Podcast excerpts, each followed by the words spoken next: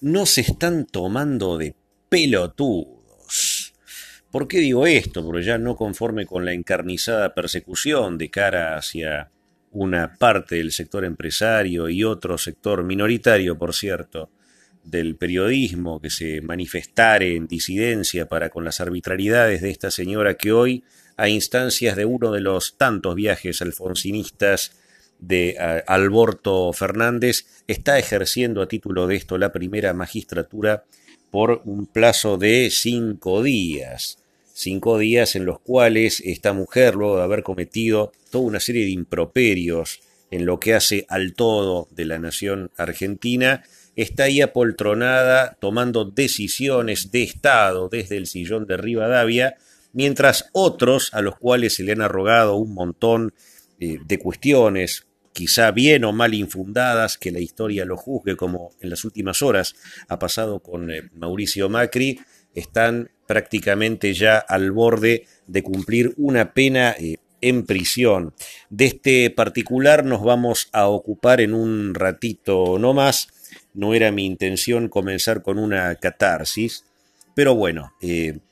viene al caso, casualmente, acerca de, me canso de mencionar esta palabra, eh, esto que pasa, conforme eh, te lo versionan los medios, cada uno tiene su marca registrada a la hora de chuparle la pija a este gobierno hijo de puta.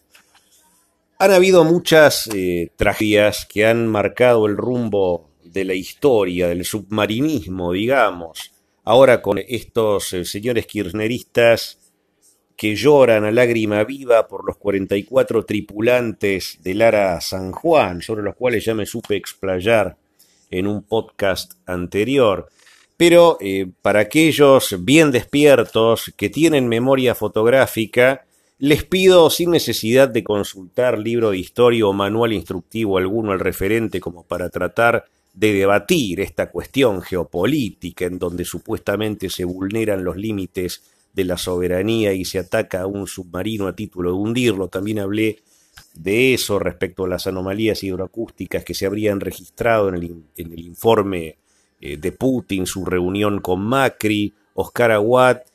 y la mar en coche. Decíamos, muchas tragedias se han registrado y si hacemos memoria, la página de Facebook Alegría, en donde toda una serie de eh, caricaturistas chupapijas del gobierno o retardados mentales que han desarrollado un hobby como para ser subsidiados por el aparato del megaestado concomitante con la corruptela de página 12, Muñoz y un montón de gentuza más que supuestamente están divulgando el arte en la Argentina con estos este, suplementos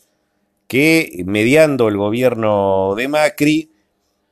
no solamente han llegado a tener mayor notoriedad, un montón de usuarios de esta red social ha compartido memes, se ha carcajeado con los disparates hilarantes del gobierno de Macri, entre comillas, sino que también han sabido cagarse en tiempo y forma de los 44 muertos del Lara San Juan. Yo me acuerdo los kirchneristas cuando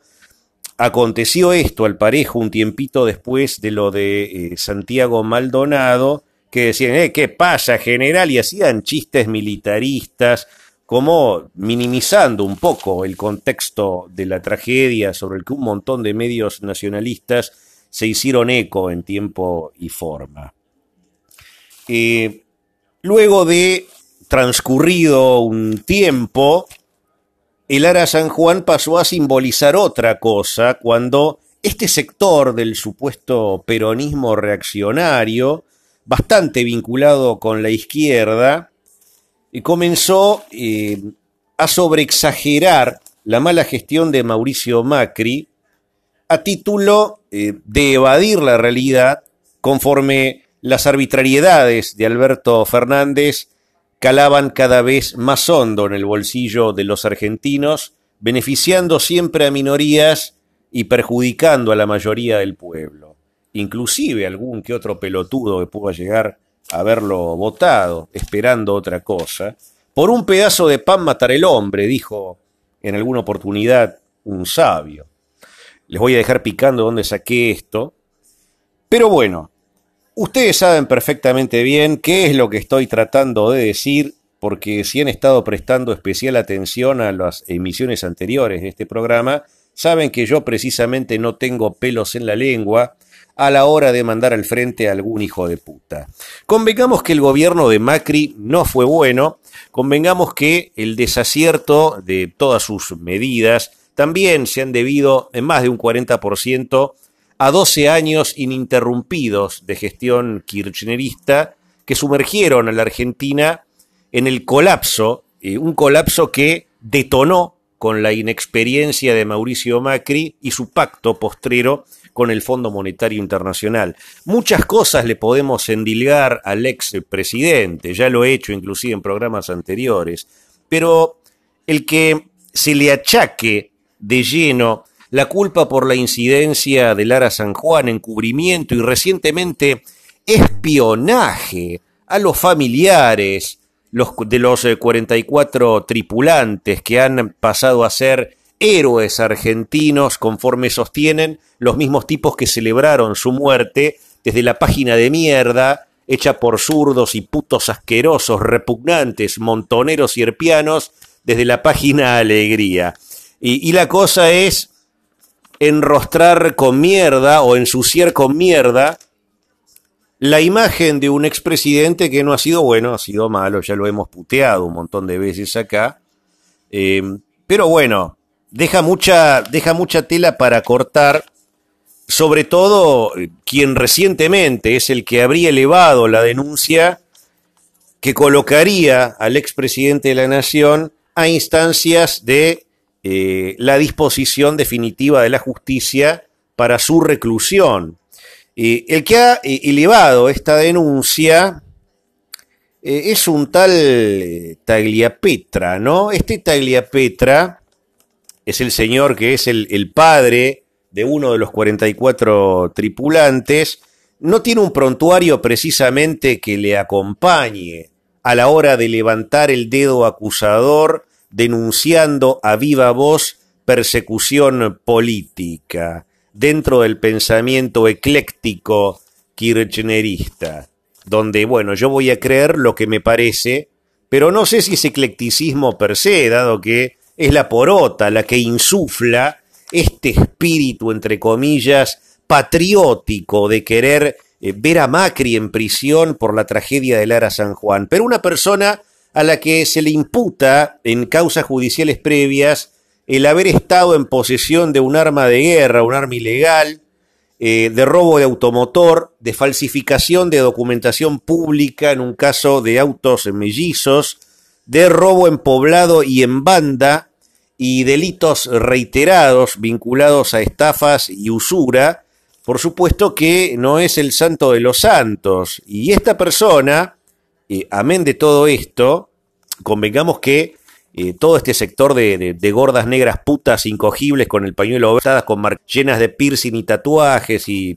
el cabello pintado de celeste, un mamarracho de persona. Antes eso era un mamarracho y un cachivache y ahora es moda. Estos sectores feminazis que siempre están eh, vandalizando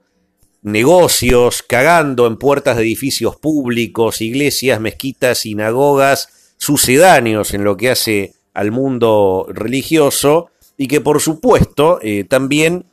hacen una apología en contra del falo y del macho, porque el hombre, según su naturaleza, es un violador desde, desde la cuna y hasta el lecho de su muerte, hasta el día de su muerte. Llama mucho la atención que estén defendiendo a este hijo de puta de Taglia Petra, siendo que también tiene una causa por haber eh, desfigurado a golpes a una tal Bárbara Marco Tegui, quien era su pareja en los últimos años. No he visto ninguna feminazi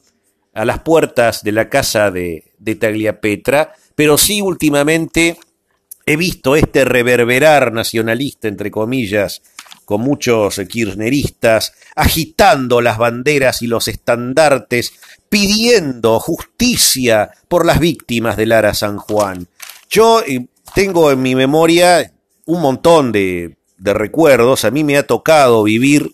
eh, lo peor de los 12 años del gobierno kirchnerista, he sido víctima de una persecución política, lo soy ahora y lo fui entonces, jamás he tenido miedo de callarme la boca, Recuerdo perfectamente cuando pasó una noche el famoso escándalo Cromañón, con Aníbal Ibarra en la Intendencia, la jefatura de gobierno de la ciudad autónoma de Buenos Aires, antes, este, digamos, de, de, su partida, Tellerman lo termina suplantando, ya sabemos cómo fue la historia, la responsabilidad que le achacó a la gente por los 194 muertos dentro del boliche eh, que antes era el Reventón, cuyo dueño era Omar Chaván,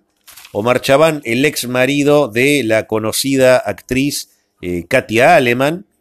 acá en nuestro país, eh, la República Argentina, con un jefe de gobierno que eh,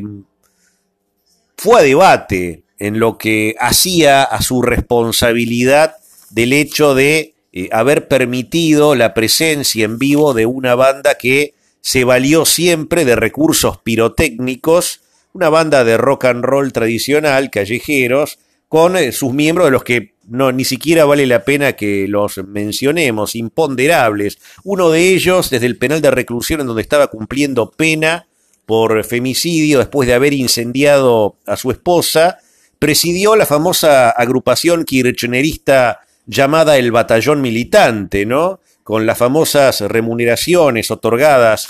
por Cristina Fernández de Kirchner hacia estos eh, reos de mierda, hijos de puta y delincuentes, muchos de ellos que fueron liberados en concurso de la contingencia sanitaria generada por el tan polémico COVID-19, sobre el que también le hemos dedicado más de 20 o 30 minutos en cada programa respecto a este plan eh, global de empobrecimiento de la clase media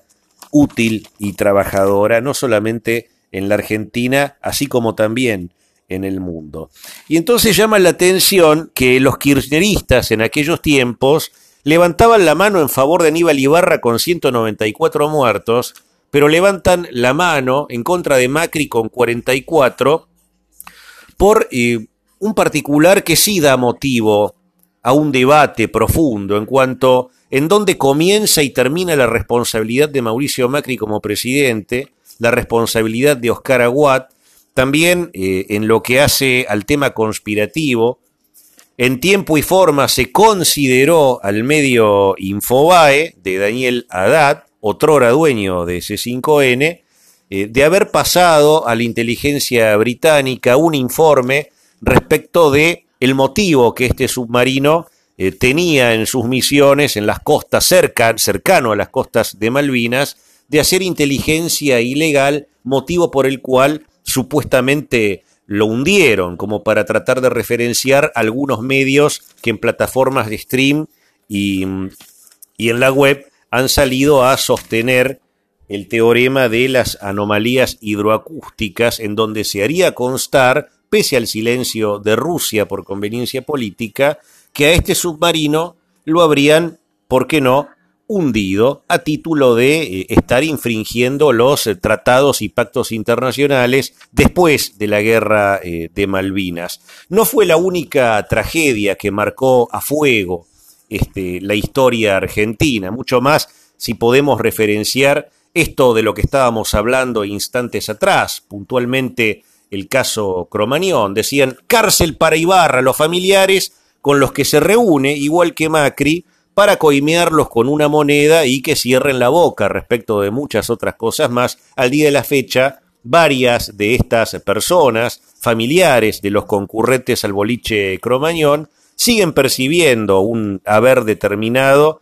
porque sus hijos en una noche de fin de año se fueron a ver a una banda de drogadictos que tiró una bengala en una membrana de poliuretano, algo que es eh, realmente dantesco, ridículo, bizarro y que termina en una tragedia lamentable en donde el dueño del boliche, que era el dueño de cemento, Omar Chaván, termina cumpliendo sus días hasta la muerte en una, en una prisión y Aníbal Ibarra en libertad, ¿no?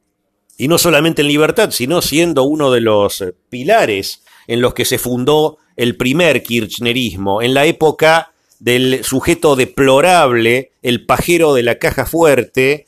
el que hizo a los Lázaro Báez,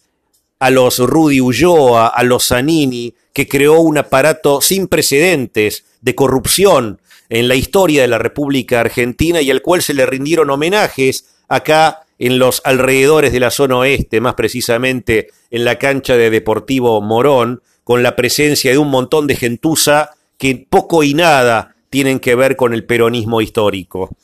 Como para rendirle tributo a un hijo de puta eh, cuyos fanáticos, acólitos y adeptos, si alguno le llegara a preguntar qué pasó un 25 de mayo y te van a decir que llegó Néstor Kirchner al poder, no la revolución de mayo, porque la historia la escriben ellos. Evita misma dijo, la historia la escriben los que ganan. Eh, ellos han ganado,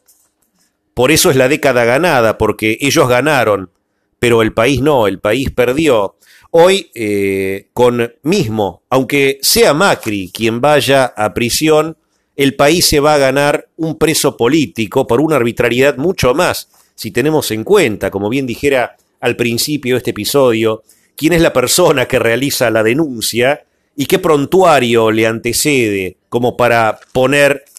en tablas de qué se lo está acusando encima de espionaje. Yo también el día de mañana voy a una comisaría o un juzgado y digo, el gobierno me está espiando. ¿Cómo lo pruebo yo a eso? Yo puedo decir que sois víctima de una persecución política porque coincidencialmente con en ciertas ocasiones en las que públicamente me he expresado en contra de las decisiones de esta manga de hijos de puta, han tomado eh, una serie de eh, represalias, las cuales no vale la pena siquiera mencionar, gente supuestamente vinculada o no, o algún pelotudo que sencillamente puede tener alguna clase de simpatía para con esta gentuza, que hoy está gobernando la República Argentina y está sacando a flote progresivamente a través de, sus medios de arranque, el burro de arranque que tiene con Canal 26 y K5N, un supuesto rebrote en donde progresivamente cifras que oscilan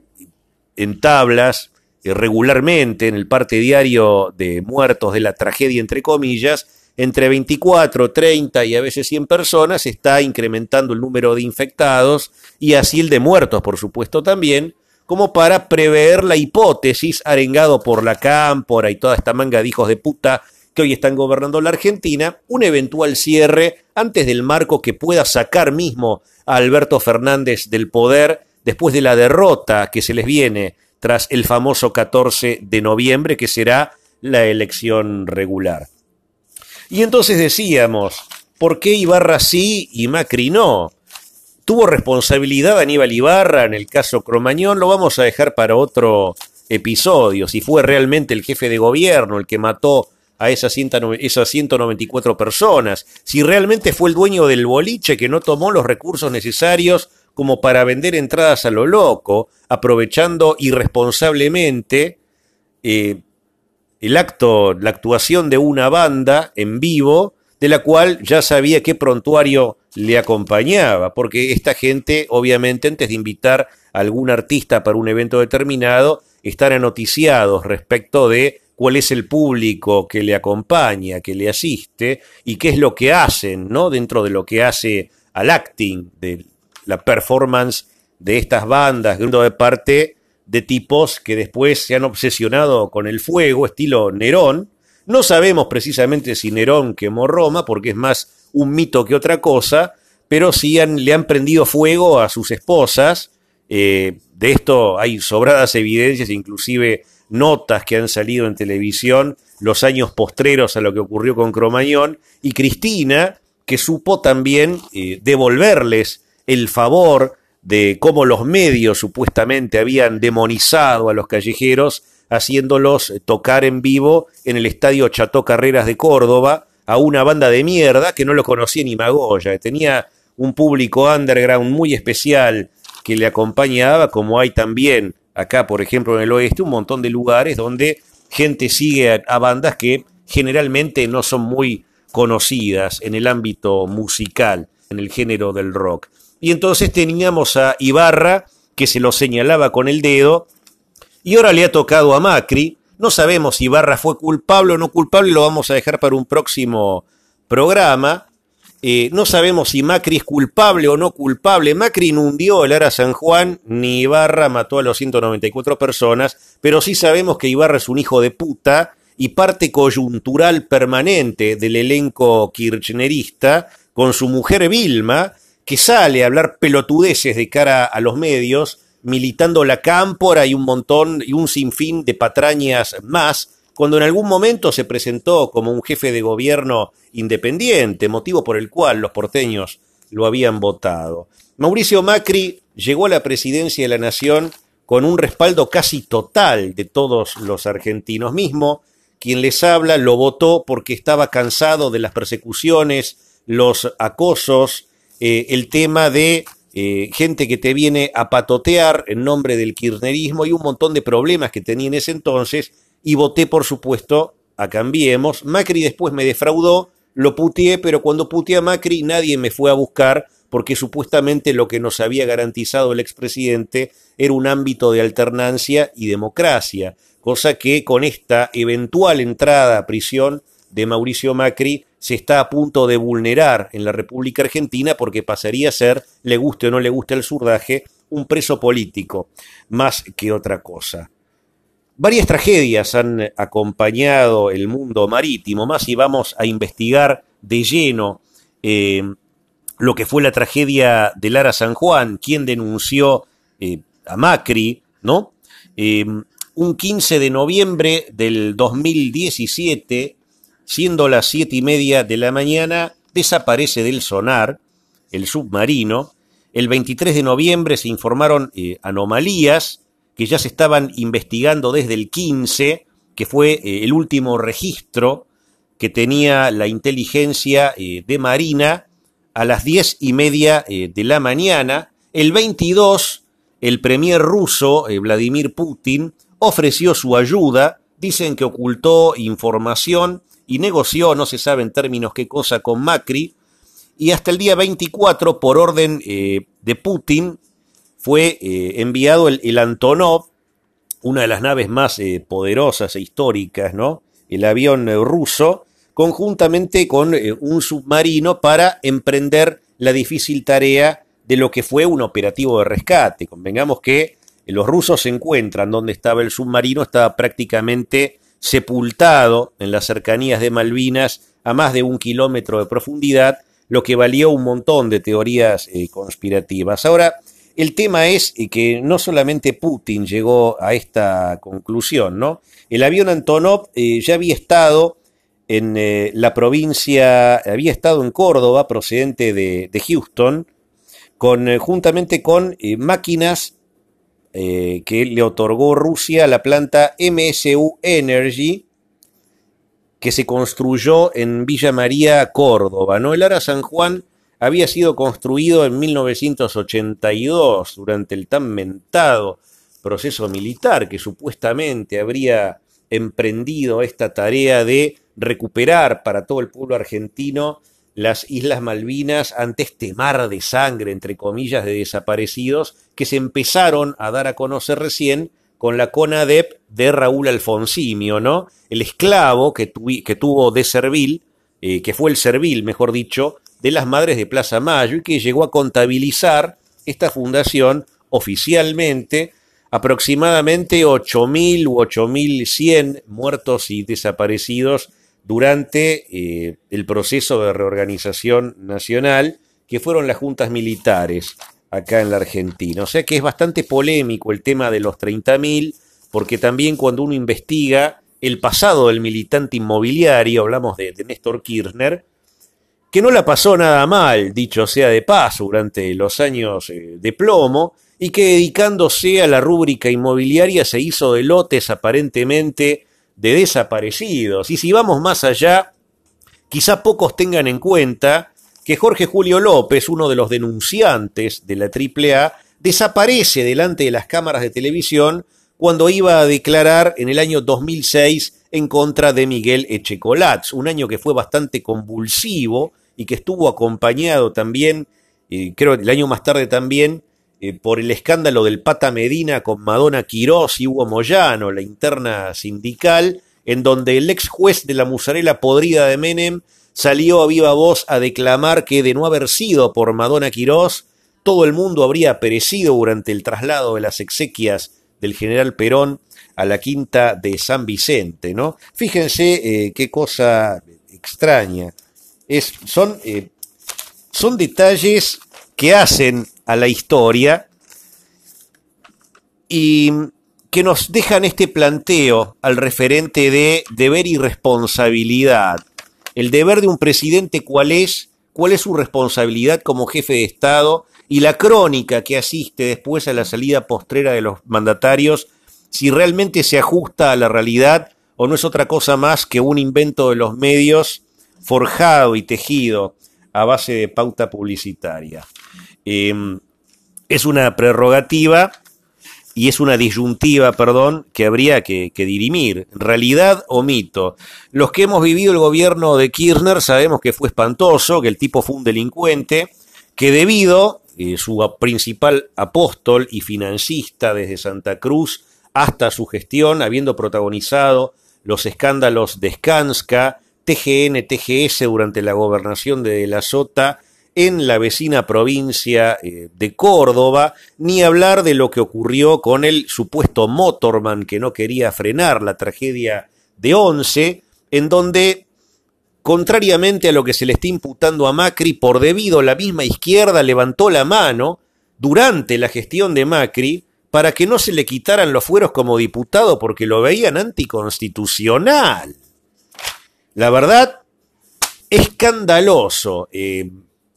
con esos trenes de mierda o sardina y aquel chascarrillo que Cristina dejó traslucir durante el primer viaje de ella y su comitiva, este, probando cómo era el producto, que era lo que le sobra, la cagada de los chinos, un país donde comen gusanos, eh, alacranes, ratas, perros, hacen mierda y nos quieren vender que tienen tecnología de punta, trajeron lo que les sobró en las épocas de Jaimito, de Ricardo Jaime, durante el Kirchnerato, el prócer al que hace pocos días atrás le rindió homenaje la caterva de soretes de la cámpora y todo el surdaje a nivel nacional, cortando calles, con negros comiendo maní, colectiveros que cargaban a los boliguayos para ir a avivar al difunto, a instancias de un Alberto Fernández que recibía en aquellos tiempos cuando se desempeñó como jefe de gabinete del kirchnerismo, eh, golpes con un diario en la cabeza como si fuera un perro, porque lo trataban bastante mal, y allí estaba para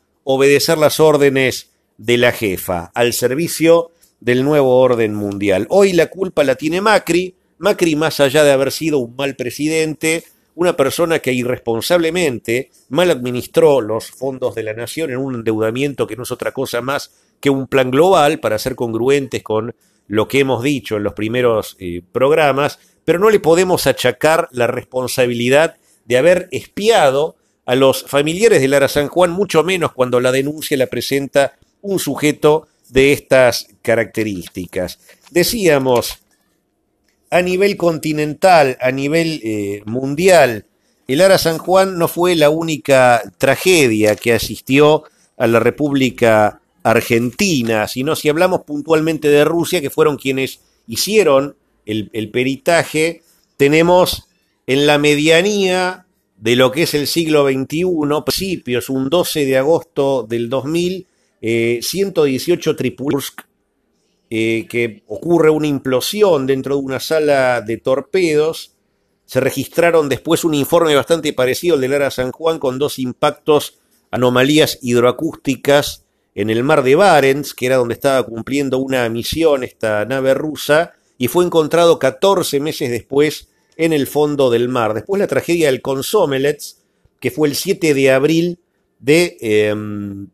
1989, em, de 69 tripulantes de la nave, 42 eh, perecieron luego que se registrara un incendio dentro de un compartimiento. Eh, el K8, en abril de 1970, fue el primer accidente oficialmente registrado en los días de la Unión Soviética de un submarino nuclear con 52 marineros que murieron en concurso de un incendio cerca de la localidad de Vizcaya, en la madre patria, España. Eso es lo que hace a Rusia. En Estados Unidos han pasado cosas eh, bastante que, digamos, que dejan mucho más a la imaginación, como el tema del USS Scorpion, fue encontrado a 3.400 metros eh, de profundidad. Eh, zarpó un 15 de febrero de 1968 desde Virginia y partió con rumbo al Mediterráneo para supuestamente realizar ejercicios de despliegue en conjunto con fuerzas de la OTAN. Se había hablado entonces a esas instancias de una misión eh, secreta porque se habían efectuado reparaciones ya previamente en el astillero de Norfolk durante los días de la Guerra Fría en contra de los soviéticos, así que obviamente el caso del Scorpion deja un montón de tela para, eh, cortar eh, a las 24 horas dentro de las cuales los tripulantes de esta nave debieron de reportarse al gobierno, nunca lo hicieron, y este, a 400 kilómetros de las islas eh, eh, Azores eh, fue em, detectada una anomalía hidroacústica dentro con la cual, con lo cual, mejor dicho, la nave termina por desaparecer directamente del sonar. Miren qué, qué raro esto, ¿no? Y hablamos de que la persona que perició el escándalo del US, USS eh, Scorpion es Bruce Rule de los Estados Unidos, quien fue el encargado también de averiguar, aparte de los rusos, qué había pasado con el Ara San Juan. O sea, aquí tenemos una persona eh, a la cual siempre se la llama en casos que son más que nada controversiales, porque supuestamente al Scorpion lo habrían hundido los rusos. Recordamos, quizá muchos de ustedes hayan leído o visto la película, en algún momento también hemos hablado de esto, del libro de Tom Clancy, sobre el cual se basó la producción en la que trabajó el polémico Alec Baldwin, conjuntamente con Sean Connery, La Casa al Octubre, Rojo, tremendo programado MK Ultra, el señor eh, Sean Connery. Así que, por supuesto, deja mucha tela para cortar, así como la tragedia que ocurrió cinco años antes, también en Estados Unidos, con el USS Treasure en 1963. Eh, fíjense qué cosa curiosa, debido a que la sangre pasa a ser una herramienta para reclamar. Y de esto va esta serie de podcast de las actas de Lucifer. La sangre, ¿qué símbolo tiene la sangre? La sangre es sacrificial, la sangre vertida, y pensando que eh, Jesús, sobre él la gracia y la paz, había muerto crucificado, Hitler quería tener entre sus manos la lanza de Longino con la que habrían constatado su muerte bajo los días de Roma. Y el símbolo, si bien era una copia y no la, la, tuvo en poder de la secta nazi, con lo cual eh,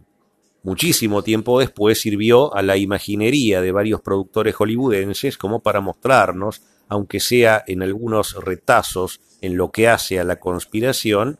en la película Constantine, la existencia de eh, la secta a la que Hitler pertenecía. Así que los dejo con esto como para finalizar la primera parte del programa del día de hoy. que va a ser bastante más extenso porque tenemos, digamos, lo que ha pasado en las últimas horas a nivel nacional nos deja a las claras un montón de tela eh, para cortar con datos históricos eh, que me gustaría eh, comparar como para que ustedes saquen sus propias conclusiones. Habíamos hablado en el programa anterior acerca del plan Andinia, muchos que hablan de secesión en los últimos días, más de mano de estos grupos pseudoaborígenes como los maputruchos de, John Suala, del, del indio trucho, que sale reclamando de manera hostil conjuntamente con un séquito de descerebrados, entre los que suscribía también Maldonado, y Maldonado que, como acople a todo esto que les venía diciendo, formó parte de todo el, ballet de aquellos tiempos en donde los zurdos minimizaban la tragedia de Lara San Juan y empoderaban a los maputruchos con Maldonado como militantes comunachos que estaban reclamando por la secesión de la Patagonia Argentina, la cual, según ellos, no nos pertenece porque se anexa al territorio nacional en el año 1881. Entonces ellos buscaban la sangre pura el ideal nazi con indios que encima no nos corresponden. O sea, si hubiésemos hablado de los tehuelches, al menos lo podíamos discutir, pero estamos hablando específicamente de eh, negros de mierda que están para jodernos a nosotros, para joder tu trabajo, para joder tu vida, para pincharte el teléfono, para que se te metan en el Facebook, en el Twitter, y para que se comporten de una manera muy estrambótica, después, eh, no porque te bloqueen, sino porque empezás a recibir una serie de denuncias por fotos y comentarios que no rompen con ningún parámetro de la red social del colaboracionista del sionismo global Mark Zuckerberg, no ni hablar de ese tremendo hijo de puta que ahora está compenetrado en el metaverso y la realidad virtual, son símbolos de poder, necesitan la sangre como herramienta. Se sabe que tras la subida de Adolfo Hitler en 1933, el profesor Albrecht Haushofer fue de gran utilidad en la preparación de la alianza tripartita alemana y aunque no realizó personalmente ninguna clase de acuerdo que incluya la cooperación del país nipón de Japón en un plan para la conquista mundial, todas las conferencias entre autoridades japonesas y los estadistas nazis se celebraron en su casa cercana a Múnich. Eh, llamaba a esas reuniones la cooperación cultural y veía a Japón como una nación alemana de Alemania. El Herrenvolk de Oriente no fue mera coincidencia que Matsuoko, el ministro de Asuntos Exteriores nipón, volviera a Tokio y expresara la siguiente opinión. A una nación solo se le ofrece la oportunidad de alcanzar la grandeza una vez cada mil años.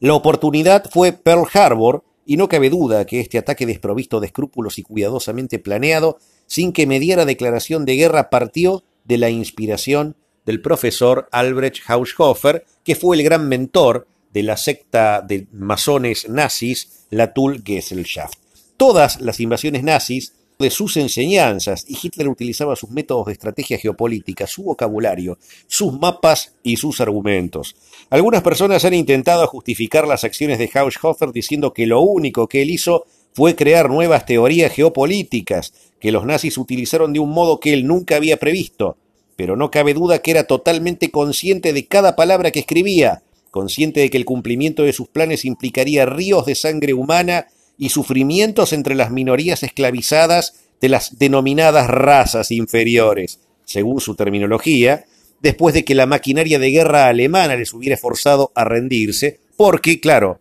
Haushofer era también miembro de la Academia Alemana de Leyes y como tal se terminaría convirtiendo en uno de los principales participantes del grupo de trabajo que prepararía la tiránica legislación impuesta a los pueblos conquistados. De este modo hizo todos los preparativos para los campos de concentración, en los que el genocidio se convertiría en una industria estatal con subproductos y sin embargo, como si este nada envidiable informe de sus actividades no fuera suficientemente espeluznante, detrás de esta figura tan respetable de general alemán y de profesor bávaro, se escondía un personaje todavía más siniestro, el mago maestro, como le decían, que consiguió desencadenar toda la furia de la bestia sobre la humanidad, lo que nosotros consideramos los musulmanes como el Dagal y los cristianos el anticristo, el 666, que da la marca con la cual ninguno podrá comprar ni vender.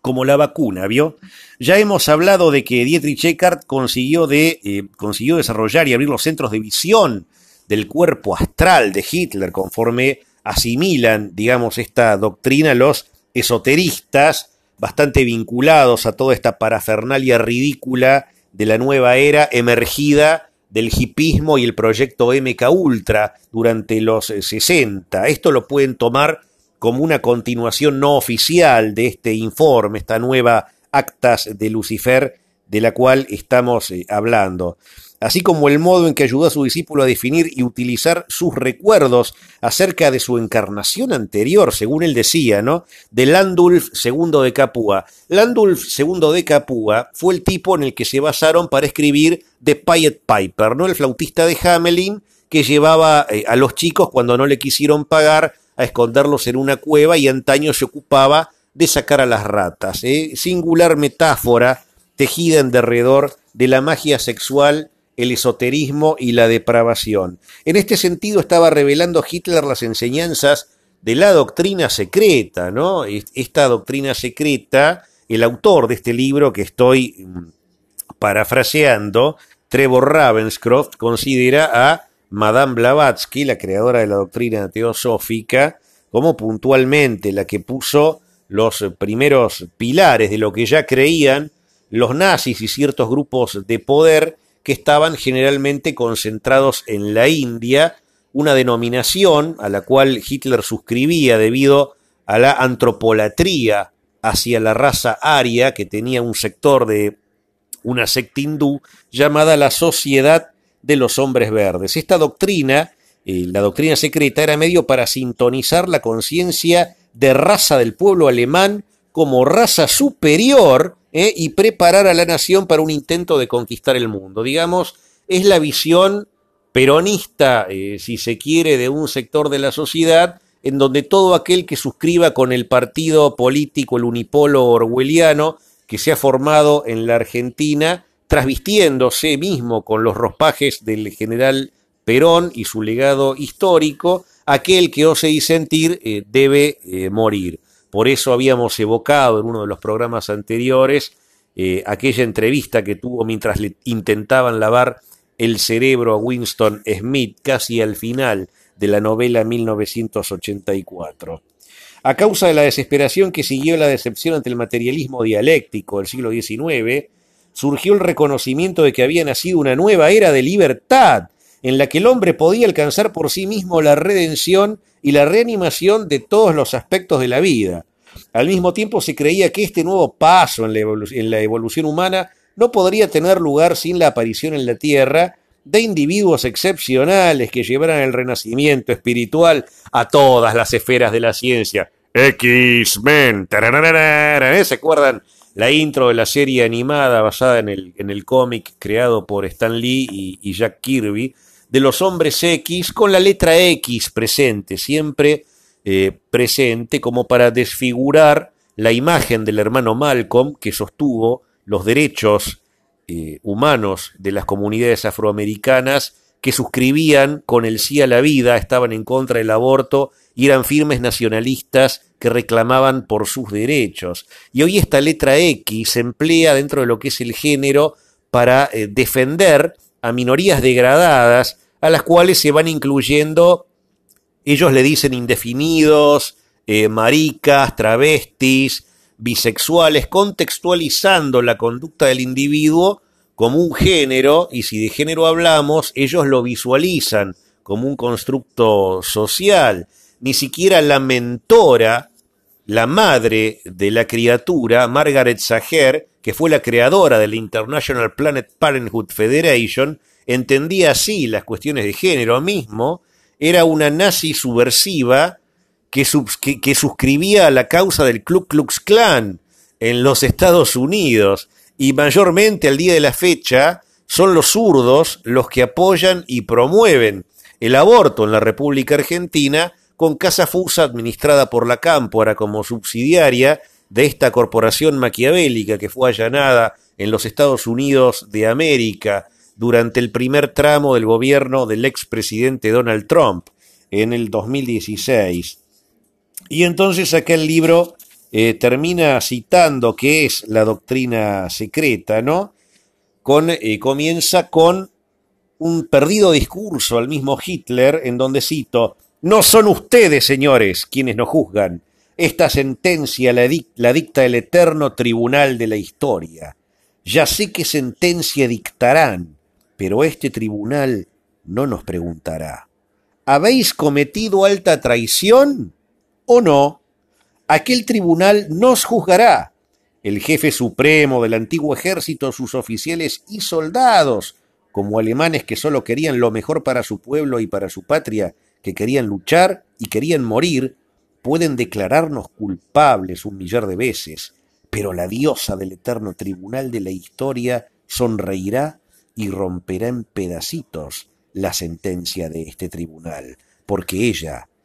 nos absuelve. Y Hitler fue llevado a la fortaleza de Landsberg para cumplir una sentencia de cinco años, donde lo acompañaba Rudolf Hess, quien finalmente se había entregado y había confesado su participación en el intento de derrocar al gobierno bávaro. Hitler era tratado,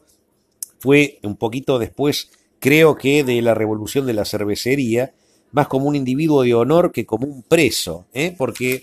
convengamos que hay parámetros de similitud con Chávez. La gente celebró bien el golpe de Estado de, un tipo que tomó el Palacio de Miraflores, que su misión era la de deponer un gobierno que valió un montón de muertos y dio para la polémica en un montón de libros, uno de los cuales vamos a estar hablando dentro de poco, que es El poder y el delirio, de Enrique Krause, que cuenta cuáles fueron las consecuencias para el pueblo venezolano de tener a ese hijo de puta y a su sucesor de, bigotes estalinistas, hoy en el hermano país eh, bolivariano, como le gusta que se le llame, porque hasta el nombre le han robado, yo creo que en una nube de pedo, cuando estaban eh, diagramando cuáles eran los pasos a seguir, decían, ¿cómo le vamos a poner República Bolivariana de Venezuela? ¿Eh? Como pasó con la revolución iraní, le vamos a poner República Islámica de Irán. Y es así como Irán se lava las manos del referéndum que tuvieron mismo con Cristina de Fernández de Kirchner. ¿eh? Eh, así que eso lo vamos a dejar para otro. Yo particularmente los, eh, los dejo hasta el programa que viene con esta reflexión, porque volviendo un poquito al meollo del asunto, la introducción tan larga con todas las licencias que me he tomado, con alguna que otra interrupción, acerca de por qué Ibarra sí y Macri no. Ibarra que, eh, según la política de los Kirchner, habrían matado a habría matado a 194 personas, de igual manera que Macri mató a 44 tripulantes, y un tipo que robó coches, afanó supermercados, eh, golpeó la germo, es quien presenta una denuncia por espionaje, sobreexplotando un poco el tema del Fino Palacios y todos los antecedentes que le asisten al expresidente Mauricio Macri. Es Macri Barra. ¿Qué papel jugó el ministro de Defensa, Oscar Aguad, en todo esto? Eh, ¿Qué es lo que ocultó Putin? ¿Por qué ahora los kirchneristas eh, sacan a la palestra como estandarte de lucha